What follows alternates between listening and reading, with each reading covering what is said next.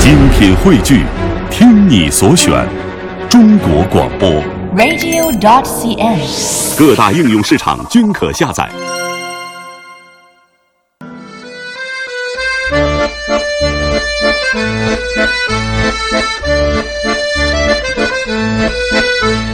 春天当然要看花儿，春天当然要看花儿，啊， 你不看花，你不是觉得春天已经在你的内心绽放了？嗯，就有点浪费吧。这个季节不去看花儿，对我们幼儿园，我儿子的幼儿园啊嗯布置了一道作业题，啊，就是是要让小朋友和花一起照一张照片。哎呀，哎，我觉得这个作业好好呀，真好啊， 真有春天的感 觉。没错。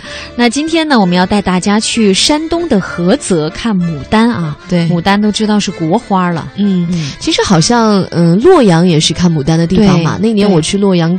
参加过他们的那个牡丹节，震撼嘛。呃，挺震撼的，震嗯撼的我一天打一百个 喷嚏，因为满城的花粉飘香，而我过敏了，我的鼻炎犯了，你知道吗？啊所以有鼻炎的朋友去看花的时候可以戴口罩啊。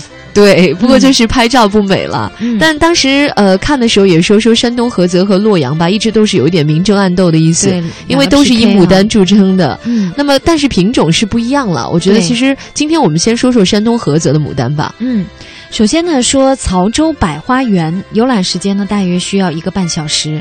它原来的名字叫万花园，有一段历史了，始建于明朝嘉靖年间。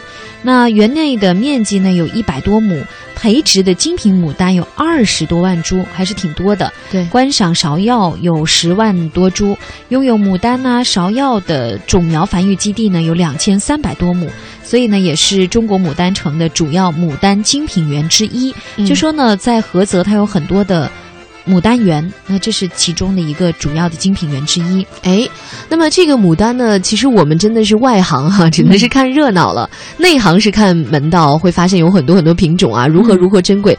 但我们看呢，就是看看哇颜色啊，颜色好绚烂呐、对，然后好像感觉长得都不太一样啊。嗯对， 不过确实，呃，牡丹的每个品种它都是有故事的。嗯比如说像什么，我以前曾经听说过什么，嗯，大乔、小乔，就二乔，因为它真的是一株上面两种不同的颜色，哦对哎就两种完全不同的花型长在一株上世。人也挺会赋予它的一些呃美名、对呀、而且有嗯很多都是有故事的，有有神话传说等等。就嗯你要是真的是钻研一下，也蛮好玩的。嗯那么在这个曹州百花园呢，它的品种就是世博会获奖最多的一个单位，嗯，这是它比较牛的一点。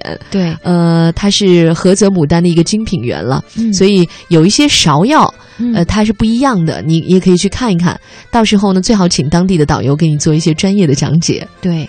呃，芍药它当中的珍品还有什么杨妃出浴啊、菊风啊、红银针、黄金轮，没有研究的朋友可能真是第一次听说啊。但是你真的嗯听了故事，你再看那个花型，又觉得哎，蛮贴切的。对，再来说说古今园啊，古今园的游览时间呢，跟曹州百花园游览时间差不多，也是需要一个半小时。它在菏泽城区的东北部，也是明朝建起的，是明朝洪武年间由王猛来创建。